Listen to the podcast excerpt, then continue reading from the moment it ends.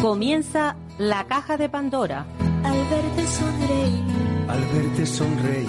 Un programa especialmente dedicado al mundo de la discapacidad. El niño que ayer fui. El niño que ayer fui. En Capital Radio La 10, cada semana hablamos de aquellas personas que por una causa u otra han llegado a ser dependientes.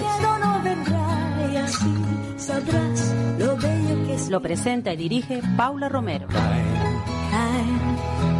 Mil lágrimas al mar. mil lágrimas al mar. Hola amigos, aquí estamos nuevamente como, como cada semana. Yo siempre comienzo el programa de esa forma, recordándoles que cada semana eh, nosotros hablamos de discapacidad. Es un, un programa único porque llevamos 10 años en, en parrilla y, y creo que es la única radio que hay a nivel nacional que, que trata esta temática, una temática tan importante como es la discapacidad y de la que muy pocas personas pues la, la tienen en cuenta.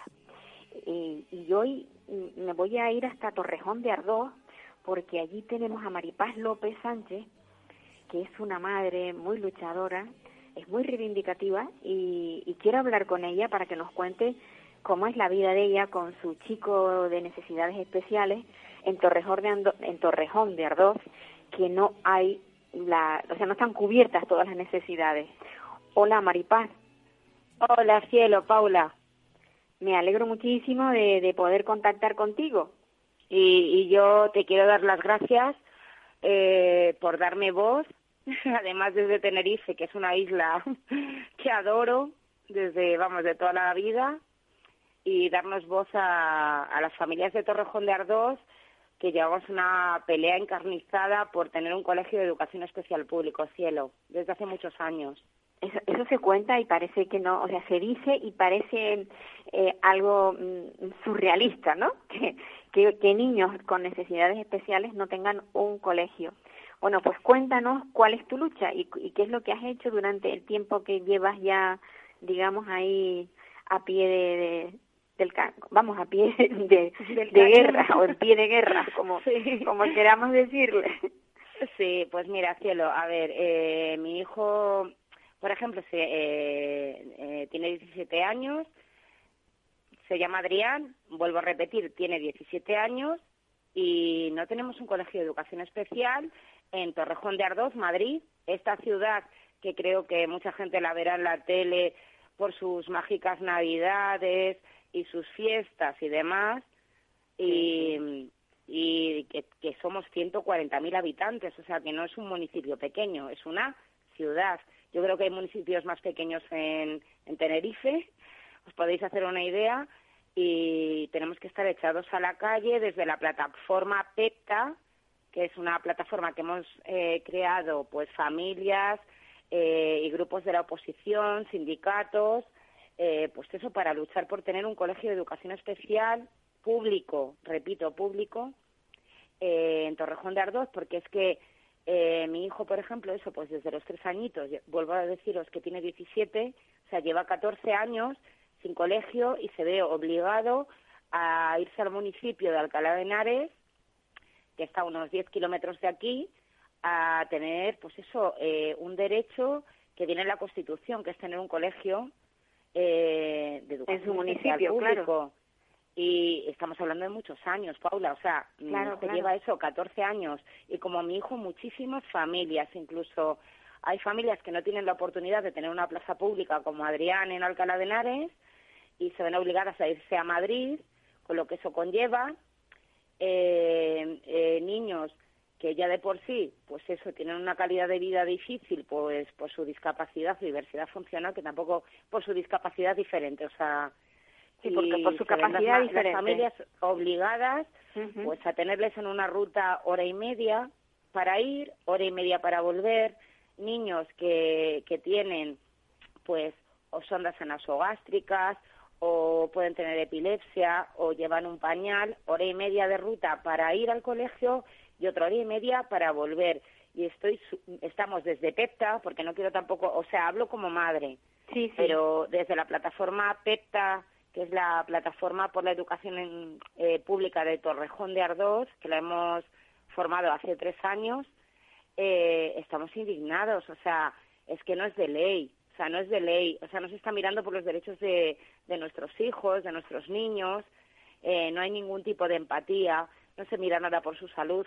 No pueden estar una hora en una ruta para Sin ir duda, y otra hora para volver. Y muchos, además, eh, muchas familias tienen encima que hacer el esfuerzo que de llevarlos a colegios privados a Madrid. O sea, que es un dineral. Si ya de por sí el tener un, un niño con unas necesidades educativas especiales o con diversidad funcional conlleva unos gastos brutales, solo os voy a poner el ejemplo que ahora mismo, Paula, que lo sabes, que, lo- que te lo he comentado, que mi hijo necesita una silla nueva y me supone 7.000 euros, 7.000 euros, vuelvo a repetir. O sea, que encima los gastos que llevas mensuales, que son, eh, para que entiendas, voy a hablar por mi caso, ¿eh? Eh, es una media mensual de 600 euros para apoyarle pues en fisioterapia, eh, fisioterapia motora, quiero decir, fisioterapia respiratoria y psicopedagogía, y hay otros niños que pues necesitan muchísimas cosas más. Se añades a, a esos gastos mensuales eh, que necesiten pues una silla, un bipedestador y encima tenemos que pagar por la educación de nuestros hijos, yo creo que esto clama al cielo, Paula, cariño. Pues sí, yo, yo vamos, por eso te quería que salieras en antena, porque me parece anti todo, no, es que no ni siquiera puedo darle nombre. Eh, Pues Cari. tú te das cuenta que tu hijo, o sea, tu hijo termina la escolarización ya dentro de nada. Le quedan Sí. unos añitos, tres años, a ver, tiene 17, 20, 21, a, a los, Hasta los 21, cielo, puede Claro, estar. termina. Y bueno, ahora mismo es lo que te digo, Paula, o sea, eh, que no, a ver, no quiero, eh, a ver, no voy a dejar por tierra, no quiero ni pretendo, porque no es a nivel personal, el que yo al señor Ignacio Vázquez, que es el alcalde de Torrejón, quiera, eh, pueda llegar a pensar que tengo alguna inquina personal hacia él, que no es el caso, pero creo que el municipio sí que está muy bien, que seamos conocidos por las mágicas navidades, que él salga en la tele mil veces, que se ponga mil medallas y que seamos conocidos por las mejores fiestas de Madrid, Torrejón de Ardoz. Pero creo que tristemente deberíamos ser también conocidos porque con 140.000 habitantes no tenemos un colegio de educación especial público que todos los niños de este municipio de Torrejón de Ardoz, Madrid, se ven abocados a, a irse a otros municipios, incluso pagando, y creo que esto es de vergüenza. Vuelvo a repetir, no es nada a nivel personal contra este señor. O sea, eh, si no estuviese este señor, que es del PP, y estuviese otro partido, pues haría exactamente lo mismo si aunque fuera otro igual. color, O sea, pero no tuviera, que ustedes tuvieran las mismas carencias, que es, que es la de no Exactamente, tener una- de las mismas colegio. carencias, estuviese Sí. quien estuviese. Pero bueno, en Torrejón de Ardoz, además, eh, nos llevan engañando muchísimo tiempo. En tres elecciones municipales, eh, supuestamente nos han vendido a las familias que iban a exigir a la Comunidad de Madrid, que bueno, también sabes perfectamente, creo, Palo- eh, Paula, que está gobernada por el PP desde hace 25 años, eh, llevan eh, con el engaño para que se les votase al PP aquí en Torrejón, eh, que nos iban a hacer el colegio y que lo iban a exigir a la Comunidad de Madrid. Llevamos ya cuatro intentos. En la primera vez, que es muy serio, porque además salió eh, la señora O sea, Cifuentes justa- perdona. Maripa, justamente casi los años que tiene tu hijo. Exactamente, pero es que, Sí, sí. o sea, la plataforma PEPTA, vuelvo a repetir que además eh, agradecería que toda la gente que quisiese se uniese, porque luchamos por la educación pública en Torrejón de Ardoz, pero bueno, al final es extensible a todo a toda la Comunidad de Madrid y bueno, igualmente a, a toda España, península y, no península. O sea, os, lo invi- os invito de verdad, porque creo que realmente mm, todos nos debemos unir en, en luchar por la educación pública, sea especial o no sea especial. Ahora mismo hay una carencia brutal, se está haciendo un negocio con este tema y lo más triste además es que en, en- en especial se está haciendo muchísimo más negocio y es muy triste, o sea, muy triste porque de hecho eh, eh, hace tres años cuando montamos la plataforma fue a consecuencia de bueno pues unas declaraciones que hizo la señora Cifuentes cuando era presidenta de la Comunidad de Madrid eh, que dijo que eh, por voz popular y, y de todos los habitantes de Torrejón y de toda la población, se iba a hacer un colegio eh, de educación especial concertado. Eso, esa señora, evidentemente, esas declaraciones se las sacó de la manga, porque evidentemente mm, la mayoría no queríamos eh, que fuese concertado, lo queremos claro, público. Entonces, eh, a consecuencia de estas declaraciones fue cuando eh, se formó la plataforma PEPTA, que quiero agradecer a todas las familias y a los partidos de la oposición y a, las- y a- a, mm, pues eso, a las comisiones obreras, a toda la gente que se une, a AMPAs, de colegios, de institutos. Lo quiero agradecer porque al final estamos luchando por el bien de nuestros hijos, que siempre al final eh, parecemos eh, ciudadanos de tercera. Eh, estamos como olvidados. Es como, bueno, eh, los niños con discapacidad, pues ahí en est- están. Pues no, los niños con discapacidad tienen que tener los mismos derechos que cualquier otro ciudadano. Ma- Y no hay Maripaz, más. Maripaz, tú te has reunido, o sea, habéis, os habéis reunido con el alcalde y ¿qué, qué os ha dicho? Bueno, que pues, eso a se va ver, a hacer pronto, que os ha dado algún... A ver, no solamente eh, en los mítines, sino en algún momento la eh, asociación ha ido a, a visitarle, exponiendo Eh, sí, las a ver, Paula, hemos ido a los plenos. Eh, es que no sé hasta dónde puedo llegar porque hay cosas que a lo mejor pueden ir en contra mía si hablo de más, Paula. Entonces voy a intentar. Eh, No, lo que se pueda decir- todo. ¿Me entiendes, Lo que cariño? se puede decir que has hecho y, y cuál es la respuesta que habéis obtenido. Eso porque- es, pues mira, cielo. Eh, cuando salió esta señora Cifuentes en la tele, que fue cuando se montó el lío, eh, empezamos a montar la plataforma, se- eh, empezamos en Torrejón de Ardoz a recoger firmas. En una semana, Paula, para que quede claro, hemos recogido más de 10.000 firmas. En una semana, ¿eh? Más de 10 de 10.000 firmas pidiendo que sea colegio de educación especial público, que el terreno Mm. estaba cedido desde hacía tres años. Pero da la coincidencia que cuando salió la señora Cifuentes haciendo esas declaraciones, no sabemos muy bien, pero ya estaba, eh, el concurso ya estaba adjudicado, que era un poquito raro, y era la Fundación Arenales, que es del Opus Dei. O sea, te puedes imaginar, Opus Dei PP, pues no vamos a decir más. Pero bueno, Bueno, el tema entonces, es que en una semana recogimos más de 10.000 firmas. Eh, hemos ido al pleno, porque había un pleno para hablar de este tema, un pleno en Torrejón de Ardoz. Eh, a la llegada de la plataforma de padres, madres y demás, en la puerta se nos ha registrado. Llevamos simplemente unos carteles para entrar en el pleno del Ayuntamiento de Torrejón de Ardoz eh, que ponía lo queremos público y de calidad, no ponía más. Los carteles se nos han requisado. Y cuando al final, después de habernos registrado y habernos requisado los carteles que llevábamos en una cartulinita, o sea que tampoco éramos que fuéramos ahí con armas ni nada de nada, o sea, como padres, familias y, y AMPAs, ¿eh? Y, y en ese Eh, pleno, en hemos ese estado allí, pleno- nos hemos tenido que pintar los brazos y poner lo queremos público, porque es que además no teníamos opción de, de hablar las familias, porque en Torrejón impera. Eso, eso te iba a eh, preguntar, el ¿era, ¿era participación ciudadana? O sea, ¿los ciudadanos podían participar en ese pleno o Bueno, podemos participar entre comillas porque no nos dejan hablar nunca, Paula, Vale, pero esto vale, lleva vale. eh, pasando desde que está este gobierno, que vuelvo a la misma, que si fuese otro, repito, desde eh, si no fuese el PP, que es el que gobierna desde hace 15 años, y fuese el eh, cualquier otro PSOE, no sé qué, me da igual. Si actuasen de esa, eh, de esa forma anticonstitucional, de no dejarnos participar, lo, de- lo denunciaría exactamente igual. Que quede claro.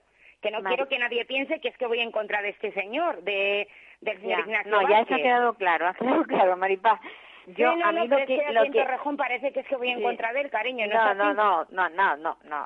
Eh, Yo, está claro que quien te escuche sabe que lo que estás haciendo es defendiendo los derechos de tu hijo principalmente y de todos los chicos que, y chicas, niños y niñas que como él tienen una dificultad para el aprendizaje. Y eso está Exacto, clarísimo. pero es más, me gustaría Claro. puntualizar y sin, sin ponerme ningún tipo de medalla, Paula, que, co- que mi hijo, como bien sabes, tiene 17 años, que lo acabo de decir hace un ratito, es, mi hijo si al final se construye el terreno que está cedido desde hace tres o cuatro años, si realmente se construye el Colegio Público de Educación Especial, que nos lo lleva prometiendo como cuatro o cinco meses con declaraciones y demás, eh, mi hijo no va a disfrutar de él. Seguro, o sea, seguro que es no, que no, no, no lo estoy haciendo por Adrián. Lo Pues estoy sí. haciendo por el resto de los niños Por y por los que vienen detrás. sí, sí. Es así de claro, que nadie me tache de lo que no soy, porque al final estoy luchando por el resto de los niños que- van a necesitarlo, que es por que lo es así. Sí, por lo general pasa eso. Cuando una madre o un padre emprende una lucha, eh, el beneficio no solamente es para su propio hijo, sino Exacto, también hay detrás un colectivo que se va a beneficiar. Por eso yo siempre digo que las luchas no hay que emprenderlas en solitario, sino que hay que hacerlo eh, en conjunto, porque la unión hace la fuerza. Entonces, Eso es, el hecho de que bueno, como tengáis una que aguantar ciertos comentarios, pues eso, que no voy a tachar tampoco que vengan directamente del ayuntamiento, pero bueno, de gente afín, poniéndome un poquito a caer de un burro y vuelvo a la porque eres misma. la porque eres la voz cantante o porque eres la, la Exacto. imagen, la Y imagen no que voy a hacer- no voy a decir Pero- públicamente, pues lo que me dijo entre comillas el, el señor alcalde Ignacio Vázquez del PP en su momento para que dejase esta lucha de pedir lo público que, que él decía que era mejor concertado. Vamos a preguntarnos por qué a él le interesa concertado, a él y a su partido. Pues, y evidentemente le dije, lo siento, pero conmigo has tocado en hueso, pues desde ese día pues tengo aquí una lucha que es que es brutal y unos Exacto, ataques está entre claro, que no son normales, contigo no, contigo no van a poder. Yo siento no Exacto. poder dedicar más tiempo porque el problema es que el, el, el poco tiempo que tengo lo tengo que dividir en- entre entre historias o tres entrevistas, pero no no te preocupes que se- seguiré tu, tu lucha y, y no será la primera vez que sales en Pues te lo agradezco muchísimo, de Sí. verdad, Paula, y te animo a seguir. Y bueno, y sigue, porque y estamos sigue, muy tú- tú solitos sigue ahí, y aunque, mira, haya programas como el tuyo, cielo. Escucha, aunque aunque eh, vayan contra ti por ser la cabeza visible, no te preocupes, tú como si nada y sigue adelante, ¿vale? Ah, no, sí, Venga, sí, lo tengo una- muy claro. un abrazo Igual que fuerte. Estoy pidiendo eh, que los parques sean accesibles, que haya columpios adaptados Pues, y claro. Y, Todas y- esas y creo que, es, que se es- tienen. es para todos, para, bien para Una- todos, no para mi hijo, para todos. Para todos. Un no- abrazo nadie muy me va a parar. Creo, soy pobre. Esa siempre ha sido mi, mi hija. Soy Bueno, pobre, pero- pero, la dignidad pero no me la quita nadie. Bueno, Maripaz, un abrazo muy fuerte y, y Igual, no cielo. y no lo dudes, sigue igual, sigue. Y muchísimas gracias de verdad por dar visibilidad a, la- a los niños con diversidad funcional. No lo dejes Pues- nunca, Paula, de verdad. Pues no. Os lo agradezco porque es que hace falta que esto crezca, que se nos dé visibilidad, sin duda, sin duda. que la gente Va- tenga empatía, que es que nadie al final estamos libres de Sí, esto. sin y lugar nos a tenemos que volcar, volcar, que todos Un abrazo. Maripaz, un abrazo muy grande, venga. Igual, cielo. Chao. Pues nada, que seguiremos con la segunda entrevista, a ver, a ver si nos ponen de ese control, porque estamos todavía en casa haciendo el programa. Espero que no, nos contacte con, con Ángel, Ángel Ramos Macías, un otorrino de Las Palmas de Gran Canaria, especializado en pues en, en implantes cocleares. Tenía por aquí la notita de todas las cosas. A ver, es especialista, el doctor Ángel Ramos Macías es especialista en implantes coclear, en audiometría y pruebas funcionales. También es especialista en cirugía. Lo tenemos ya al teléfono, ¿vale? Eh, buenos días. Hola, ¿qué tal? Muy buenos días. Me alegro muchísimo poder hablar de un tema tan importante y a la que la gente le da muy poca eh, atención hasta que no le falla el oído, ¿no? Suele pasar, Efectivamente, sí. suele pasar o no. Suele pasar. Sí, yo decía que, eh, que está especializado en implante coclear, en audiometría y pruebas funcionales y también en cirugía otorrinolaringológica. Pero mm, la mayoría de la gente esa cirugía solamente la piensa a través del oído. Pero cuando hablamos de este tipo de cirugía es más profundo. Se, se puede, o sea, esa cirugía puede llegar a la cabeza, puede llegar al cuello. Quiero que nos explique un poquito esto porque mm, yo creo que hay un desconocimiento muchas veces. Ya, bueno, es una cuestión técnica, ¿no? Pero es una cuestión puramente que nos lo da la anatomía. El oído, como todos sabemos, está dentro del cráneo, es una cosa clara, ¿no? Entonces, tiene una parte externa que todos vemos, que es el pabellón auricular, la oreja. Eso Claro, todo el mundo la conoce. Luego hay un oído medio, en el cual está la cadena de huesecillos, que todos estudiamos en el colegio, en la cadena, pues el martillo, el yunque, el estribo. Ahí están localizadas la mayor parte de las infecciones, la mayor parte de las perforaciones, los problemas de las piscinas, los problemas... Es muy típico. Pero luego tenemos una tercera parte, que es el oído interno. Esa está en contacto íntimo con los nervios y de los nervios ya en contacto con el cerebro. Y, y es en esa zona donde están órganos como el caracol, la cóclea, los nervios, pues y parte del cerebelo, donde ya es la especialización en la que en mi caso pues yo me he dedicado, es decir, fundamentalmente, aunque me dedico a todo el oído, pues esa parte es la que he dedicado pues más tiempo y esa es una parte que sí que está más de, más interna y por esa localización anatómica más interna está más en relación con el cerebro. eh, cuando hablamos de estímulos mm, para para que las personas puedan oír, ¿qué, realmente qué es lo que se estimula dentro del cerebro? Claro, esto es un proceso más complejo, porque habría que empezar desde el principio. Sí. Porque nosotros tenemos que tener primero un micrófono, y ese micrófono está fuera. Ese micrófono capta, es un micrófono para captar la voz humana, por ejemplo, o la música, o lo que sea. Pero luego, los sonidos en general. Exactamente, pero luego ese sonido tiene que ser codificado de forma exacta para que el nervio lo reconozca en su estímulo como si fuera un oído normal.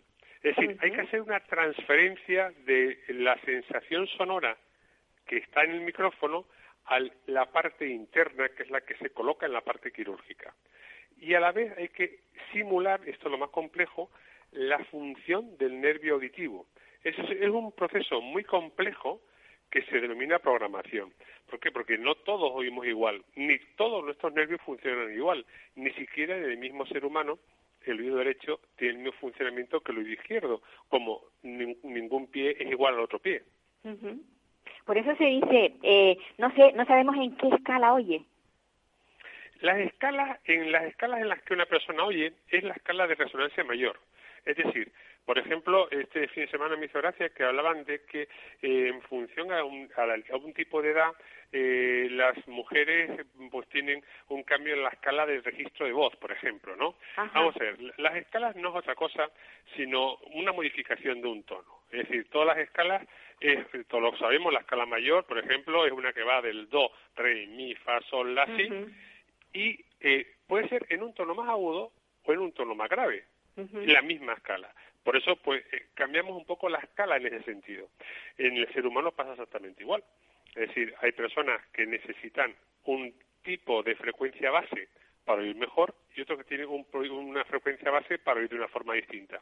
Es decir, el oído es como un piano, pero a la inversa. En vez de emitir sonido, recibe el sonido. recibe. qué, qué bien, eso, no se me había ocurrido pensarlo. Sí, sí, sí. Cuando hablamos del, del oído biónico, eh, ¿de qué hablamos? A ver, el oído biónico es una idea que llevamos trabajando ya pues 25 años y estamos muy cerquita de él.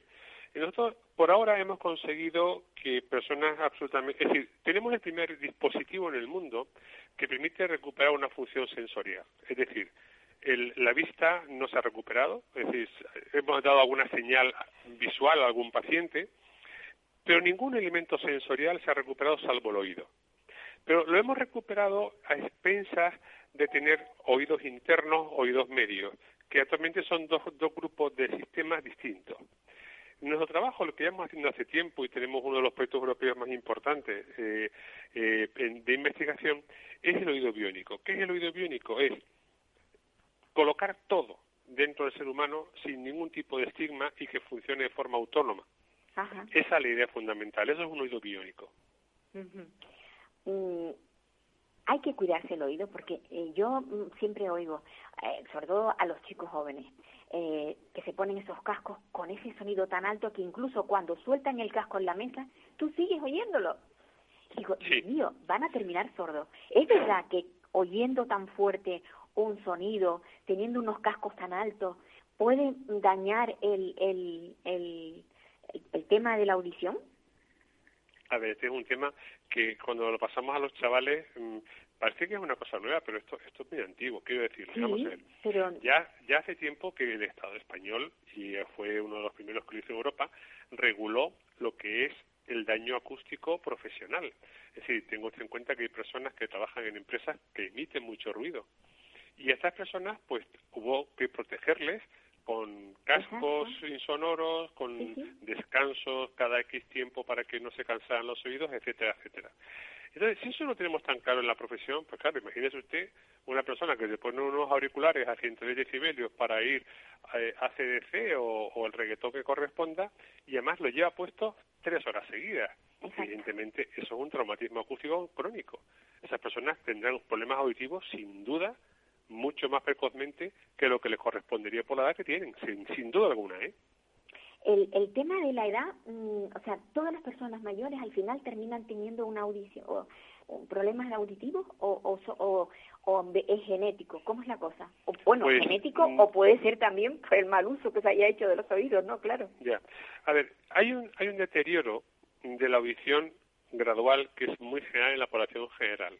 Y si se acelera eso, probablemente sea genético. Es decir, una persona con 60 años tiene que tener una audición X.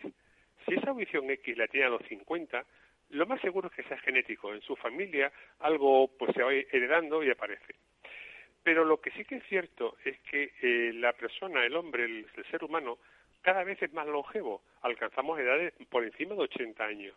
Sí. Pues eh, somos más longevos de la capacidad que tiene nuestro oído para ser longevo. Es decir, el oído parece como que nacemos con un oído para tener nada más que 55 años, porque a partir de 55 años empezamos a quedarnos sordos poco a poco. Y claro, cuando uno tiene 80 años está bastante sordo. Pero es que está como que estamos predestinados a tener un oído para gente joven, no para ser tan mayores. Nos llevará aún mucho tiempo que estos sistemas se adapten. También hemos observado otras cosas, por ejemplo, si uno va al, a los caracol, al caracol de, por ejemplo, de, eh, de personas que vivían en, en la Tierra hace, por ejemplo, 10.000 años, tenían una sensibilidad a frecuencias agudas que ya hoy no tenemos. Es decir, el, el oído se va adaptando a muchos factores. Y ahora, pues evidentemente, el, factor al que tendrá que adaptarse el oído es a- el aumento de la longevidad del ser humano. Con lo cual, imagino que poco a poco iremos cada vez teniendo más capacidad auditiva, si no la rompemos con el mal uso de nuestra audición a lo largo de nuestra vida. Claro, y una cosa que muchísimas veces eh, se habla, tengo mareo, tengo unos mareos tremendos, me parece que me voy a caer. Esa esa pérdida del equilibrio tiene mucho que ver con, con el tema, eh, o sea, de, del oído. mm, Sí, sí, sin duda alguna. Es decir, el, el, el mayor porcentaje de alteraciones del equilibrio en, en el ser humano son relacionados directamente con problemas del oído interno. Ten en cuenta que el oído interno regula la audición y es uno de los factores más importantes en la regulación del equilibrio. No solo es el cerebro, es el oído.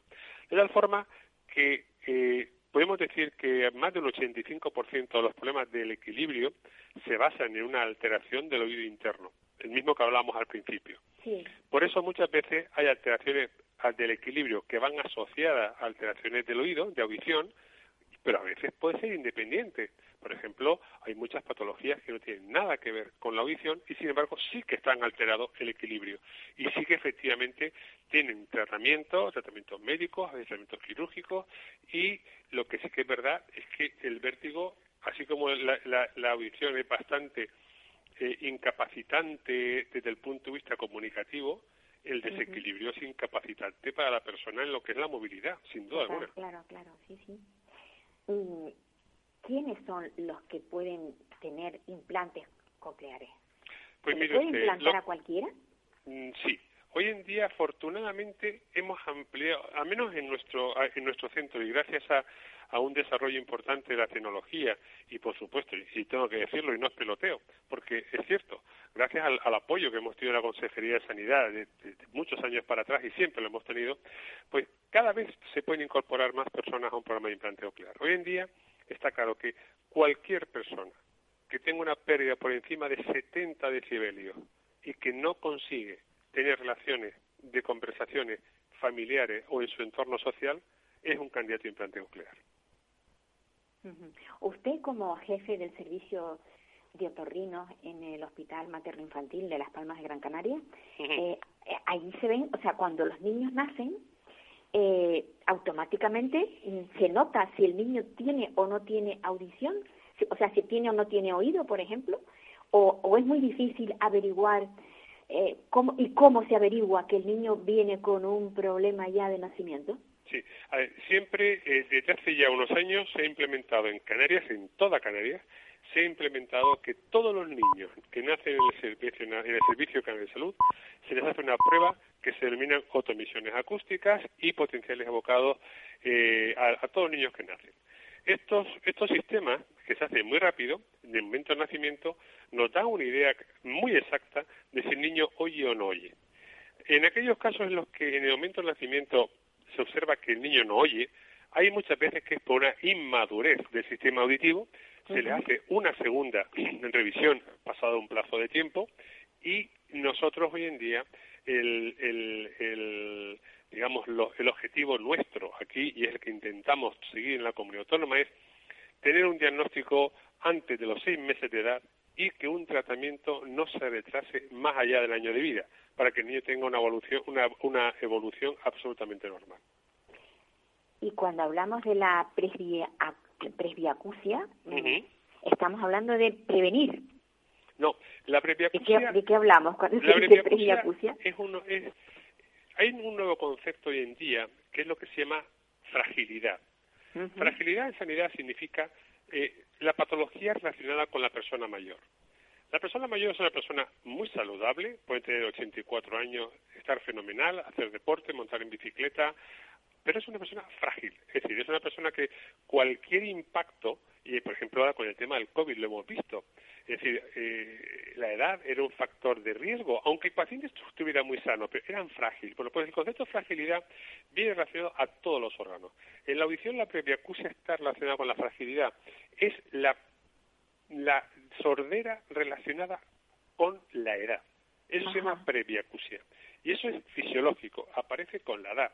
Y el, lo más importante es que aquí sí que está muy claro. Y esto fue un artículo que sacó la revista JAMA hace el año pasado, no fue mucho más allá, donde describe que en los deterioros cognitivos, las alteraciones del, del intelecto en la persona de edad, el factor corregible que mayor impacto en beneficio tiene es la corrección del deterioro auditivo. Esto es importantísimo. Si tengo en cuenta la cantidad de personas mayores que tienen problemas cognitivos de memoria, problemas cognitivos de conocimiento, y que además tienen problemas auditivos, y saber que corregir el problema auditivo mejora directamente las capacidades cognitivas de la persona mayor, esto tiene una importancia, a mi juicio, esencial. Esencial. Yo me he dado cuenta que la gente reacia, la gente mayor es reacia a ir a hacerse una audiometría. Es como, yo no estoy sordo, yo conozco personas mayores que se pelean, no se pelean, discuten matrimonio, que es que está sordo y no quiere ir a verse. ¿Y qué temor hay? ¿Qué temor hay para al ir a hacerse una audiometría y saber exactamente en qué escala oye y ponerte un aparatito para tener calidad de vida? ¿Suele ocurrir o no? Sí, sí, sí, claro, ocurre, ocurre muchísimo que a mí me hace mucha gracia porque digo, si vas vas a mejorar tu calidad de vida, ve y compruébalo, ¿no?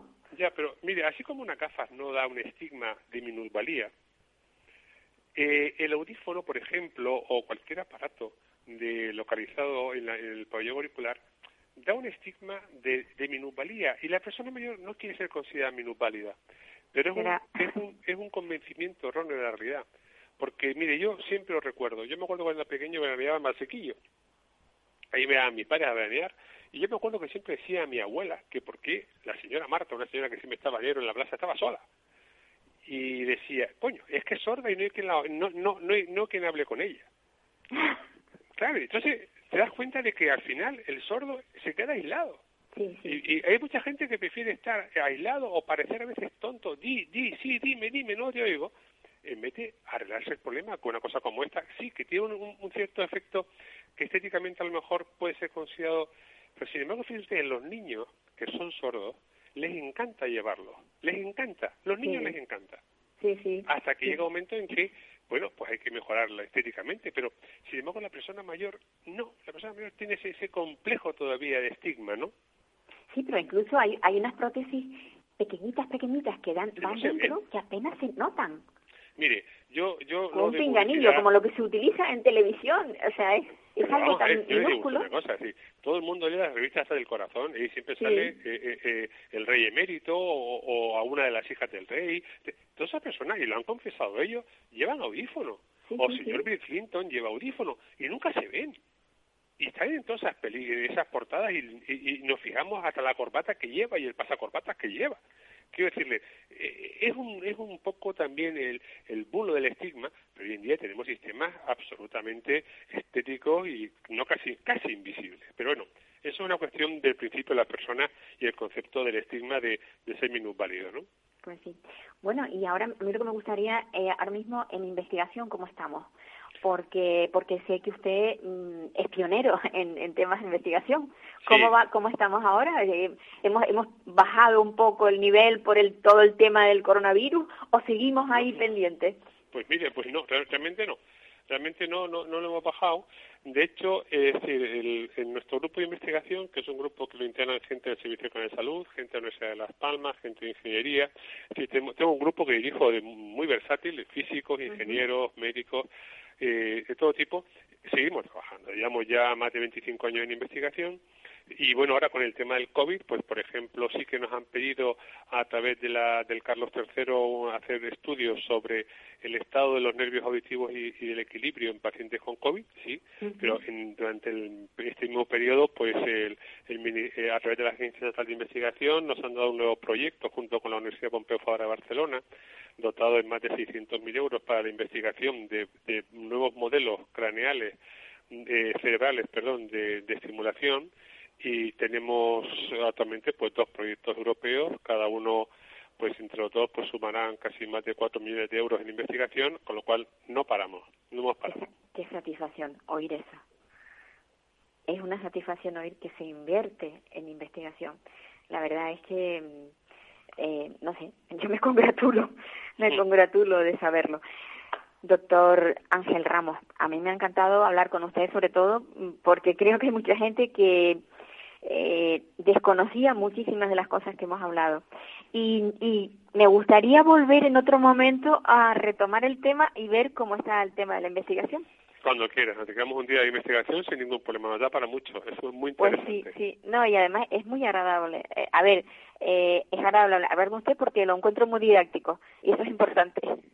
Bueno, oye, pues ha sido un placer y la verdad es que gracias a vosotros por interesaros por el tema, de verdad. Muy bien, pues nada, amigos, que me despido del doctor Ramos y, y seguimos con el programa.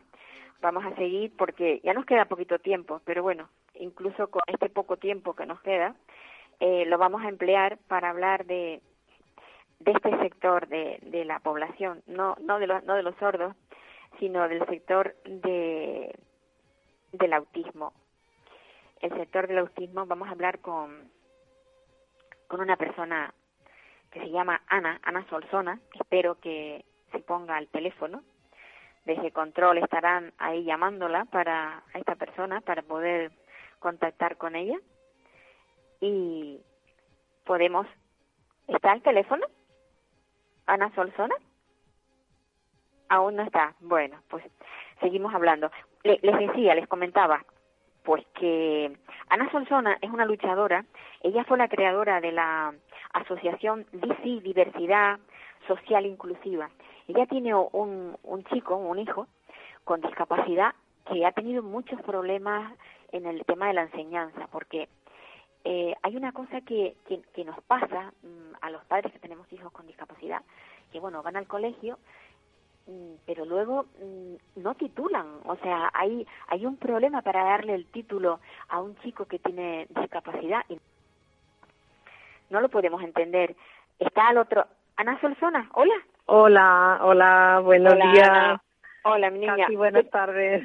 Que, que me encanta, que me encanta que estuvieras ahí pendiente esperándonos. Ana, yo, yo comentaba que tu lucha por, por diversidad social inclusiva y, y decía en un principio que hay que ver el problema que tenemos los padres de los chicos que entran al colegio, pero luego no quieren darle los títulos. Los chicos terminan aprendiendo un montón de cosas, pero no titulan. ¿Qué, qué, qué pasa con eso?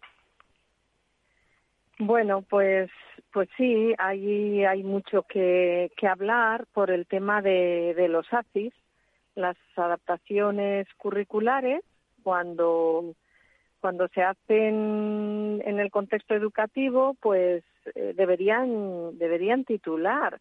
O sea, estas adaptaciones deberían servir para para mejorar mm, para mejorar la situación de ese niño y ver sus peculiaridades individuales y, y por supuesto titular, que es lo que demandamos las familias, porque es muy necesario que cada chaval tenga su hoja de ruta, que, que, que la escuela sirva para, para el día de mañana poder tener pues una inclusión laboral y una formación, cada uno de acuerdo a sus características, pero, pero donde todos tengamos cabida. El, el, título lo que hace es acreditar cuál ha sido tu, tu trayectoria escolar o universitaria o lo que sea, ¿no? Pero si, tú, a ti no te dan un título, ¿cómo justificas tú que has estado un montón de años estudiando?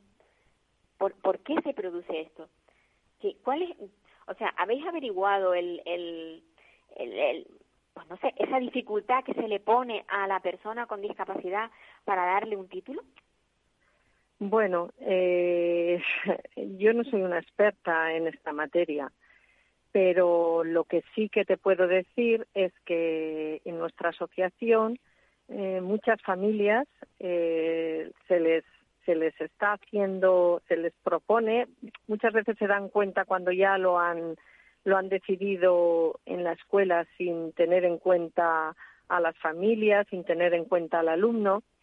Y bueno, para eso mm, hay una tendencia que, que es la que, la que debe ser y la que debe imperar en todos los colegios, que de alguna manera también ha quedado plasmada. Eh, se lo hemos oído, se lo hemos escuchado decir a la ministra, pues eso, eh, hablar de, equidad, ¿vale? De equidad y también de, de tener en cuenta a cada alumno y que se hagan las adaptaciones pertinentes y, y, y, cada alumno pueda tener eh, los apoyos necesarios para, para su evolución, ¿vale?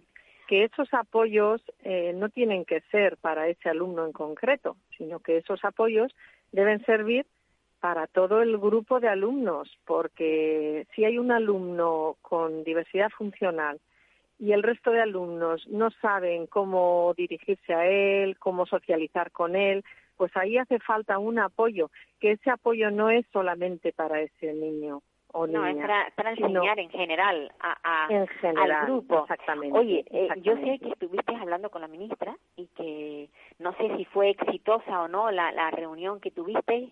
¿Saliste contenta? Mm, ¿Qué os mm, prometió? ¿Cómo bueno. se cuenta, no? Te cuento, a ver, eh, yo personalmente no estuve hablando, pero sí nuestra plataforma por una escuela extraordinaria, ¿vale? Cuatro personas, que dos expertos, eh, un profesor y un sociólogo, y expertos en educación inclusiva, y luego estuvieron dos padres eh, de demostrada, o sea, con, con muy, con, con padres muy implicados en la inclusión, ¿vale? Y bueno, sí, salieron muy contentos porque parece que la ministra tiene las mismas inquietudes. Pero, pero, eh, pues falta eh, ver cómo se va a llevar a cabo esto y también falta ver qué es lo que es lo que se quiere cambiar en concreto para que no suceda lo que está sucediendo ahora mismo que lo que está sucediendo eh, pues con lo que tú has comentado, con los, con los, con los APIs y sobre todo con los informes psicopedagógicos, pues se está derivando de manera, incluso antes de empezar a escolarizar. O sea, cuando, cuando se va a escolarizar un alumno y tiene una etiqueta, eh, ya se le deriva a aulas especiales, porque ahora se han puesto de moda las aulas CIL, las aulas hueco, diversas aulas que ya sirven para segregar. Y claro, si a un alumno ya de inicio ya no está con su grupo de referencia y no se acepta esa diversidad como algo muy positivo para todos, pues luego nos encontramos con un desconocimiento por parte del profesorado, con un desconocimiento por parte del, resto de, alumnos y un desconocimiento por parte de las familias y ese desconocimiento lleva a la segregación que actualmente padecen tantísimas familias que están en tribunales, incluso, fíjate Paula, hay familias que han desescolarizado a sus hijos. Eso es muy fuerte. Para- sí, sí, la verdad es que sí. Y En nuestra en asociación- para eh, enseñarles en casa. O, o, Sí, bueno, sí. o, Sí, a lo mejor de forma particular ga- gastando dinero para Sí, tener se han tenido que dejar el trabajo las madres y los padres y, y les están llevando su educación en casa porque ven que en la escuela eh, les produce un fracaso, eh, les produce daños irreversibles a, a su a su persona y deciden hacerlo en casa y eso es muy muy triste y es pues, sí. la vergüenza Sí. del sistema educativo español. Eso es la vergüenza, porque, porque todas, o sea, en la, en la Convención para los Derechos de las Personas con Discapacidad lo dice bien claro que todas las personas tienen que estar en, en un sistema donde quepan todas la- todos los niños y niñas. Y mira, para eso es muy importante eh, cambiar el sistema. Fíjate, ¿vale? Ana, una cosa. Mira, te voy a cosa- decir una frase Sí, que de mi de mi gran amiga María José Corey que, que dice si una semilla está en un terreno que no es adecuado no hay que cambiar la semilla sino el terreno exacto. y esto pasa con el sistema o sea hay que cambiar el sistema educativo y hacerlo de manera que todos tengan cabida. Eh, Una- si algún cosa- alumno necesita salir del, del centro, pues se, se han de, el, el- o sea, se han de poner los todo lo adecuado para el bienestar de ese alumno, que sabemos que es difícil, que hay mucha diversidad, pero tal como está montado, no solo no solo se quedan atrás las personas con diversidad funcional eh, de manera así más destacada, sino muchos muchos alumnos que, que no pueden, o sea, que no titulan, que, que acaban sin tener la titulación en la ESO, acaban la, eh, la enseñanza obligatoria y muchos no, no han podido titular en la ESO porque no se les ha motivado, porque no se les ha tenido en cuenta, porque Yo- no han yo, tenido Ana, una Ana, socialización. Me- Ana, me gustaría, me gustaría hablar Sí. de, de algo que corre por las redes sociales constantemente, el cierre de los colegios de educación especial. Yo sé, o sea, No, vosotros, vosotros o sea, lucháis, vosotros sí. lucháis por la educación inclusiva. Nosotros sí, totalmente, o sea, somos de las pocas asociaciones que pero tenemos es que claro realmente que los colegios no se van a cerrar, no se van a Sí. cerrar los colegios. No, no, no, no, no. Eso lo ha dicho bien claro la ministra, que no se van a cerrar los Claro. colegios de educación especial porque no se pueden cerrar tal como está el sistema así de golpe, Exacto, exacto. que necesitan una transformación y una Total. apertura de puertas. ¿no? Una un- apertura de puertas en el amplio personal, sentido. Mucho personal. Tú no puedes meter a un chico con unas necesidades especiales en un grupo eh, y dejarlo abandonado. Tienes que tener personal, Claro. tienes que tener profesorado y, y sobre todo bajar las ratios. No puedes tener Exactamente. 40 alumnos en una clase porque es imposible. Sí, Y si encima sí. tienes dos o tres chicos con, con necesidades especiales, va a ser muy complicado enseñar a ese chico y, y al resto de los alumnos. Entonces, yo no sé por qué corre ese bulo por ahí, no sé qué Bueno, pues porque quizá eh, hay que tener claro una cosa, que el Comité de, las de los Derechos de- para las Personas con Discapacidad ha dicho bien claro que España vulnera, vulnera eh, en muchas ocasiones el derecho de estos chicos. Que otra cosa, que con los informes psicopedagógicos que, que se hacen en las escuelas, pues se deriva a, a estos chicos eh, directamente a colegios especiales sin haber agotado todas las vías necesarias. O sea, eh, se tienen que poner, cuando hay un problema, o sea, cuando se detecta un problema y se hace un informe, se tienen que dar soluciones. No basta con hacer el informe y quitarme el problema. Eso pasa en todos los ámbitos de la vida, a mi entender. Eh, cuando, ¿qué necesita ese chico para, para su buen desarrollo y para, para adaptar, para adaptar a su, a su nivel lo que se está dando Sí. en la escuela, que tiene que ser para todos. Nosotros también abogamos por porque los los profesionales preparados que los hay y los hay muy buenos Y que- muy bueno, sí, sí. que estén dentro de las aulas. O sea, es que claro, eh, cuando algo no funciona hay que cambiarlo y, y hay que mejorarlo. No quiere decir que todo esté mal, no, pero en este sentido sí que hay un sufrimiento muy grande de ciertos niños que por su diversidad pues se les excluye del sistema.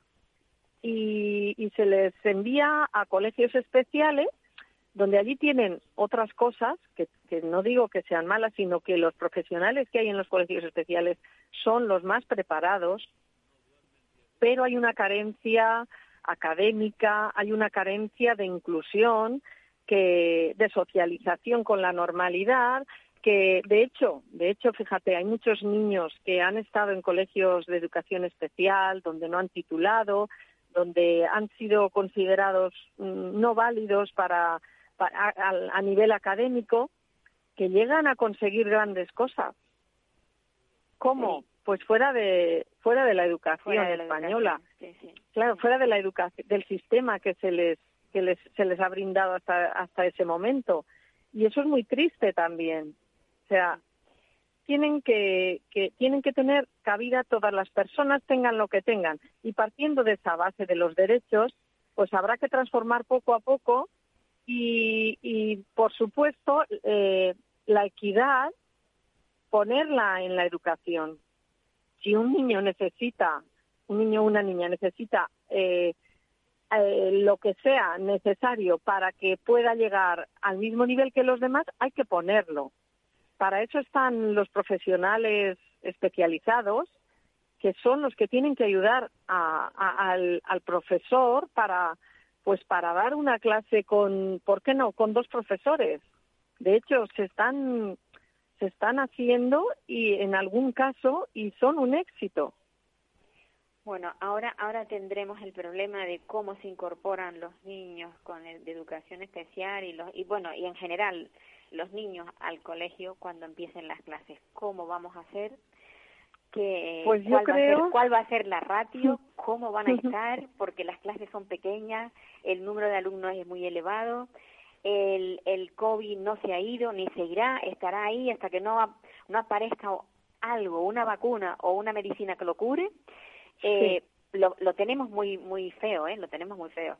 Pues la verdad es que sí, que lo tenemos complicado, ¿Tú, tú como, tú pero quizás sería la ocasión para, para transformar el sistema, ¿eh? O sea, hay que aprovechar cada ocasión, cada, cada eh, situación que nos plantea la vida y ahora nos ha planteado el tema de la pandemia que es algo mmm, pues pues que nos ha transformado nuestra vida y nuestra Totalmente. manera de, de, de actuar ante la vida. Creo que debería servir para pues para en el en caso en el caso en concreto que tú comentas de, de las escuelas para reducir los ratios. Sí sí sí. Y que y transformar el sistema por qué no con Pues con una ratio más reducida pues se puede transformar el sistema se puede ayudar a todos los alumnos más de manera individualizada Ana, pueden siempre, poner siempre me pasa igual contigo. El tiempo se me va. sí, sí, sí, nos tiempo falta se me tiempo. va. Sí, me- bueno, me- creo que me queda medio minuto.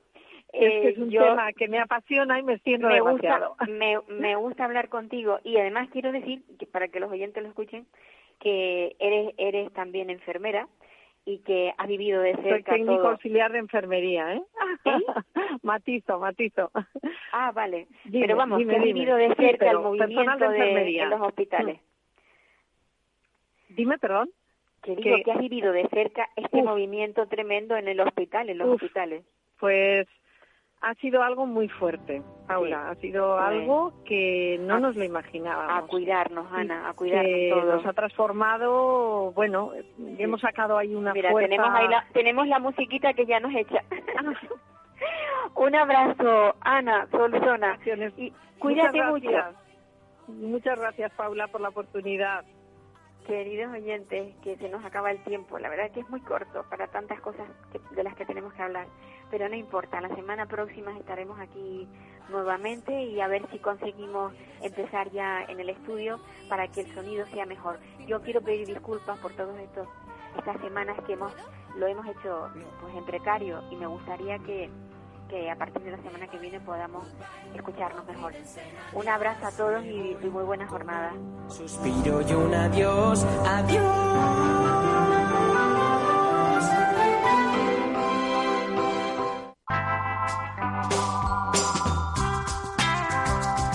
Capital Radio.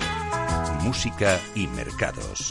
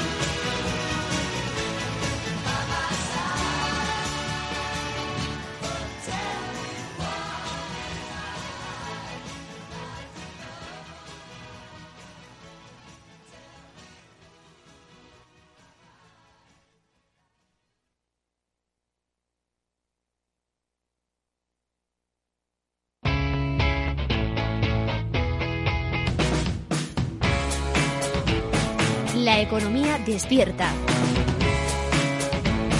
Capital Radio.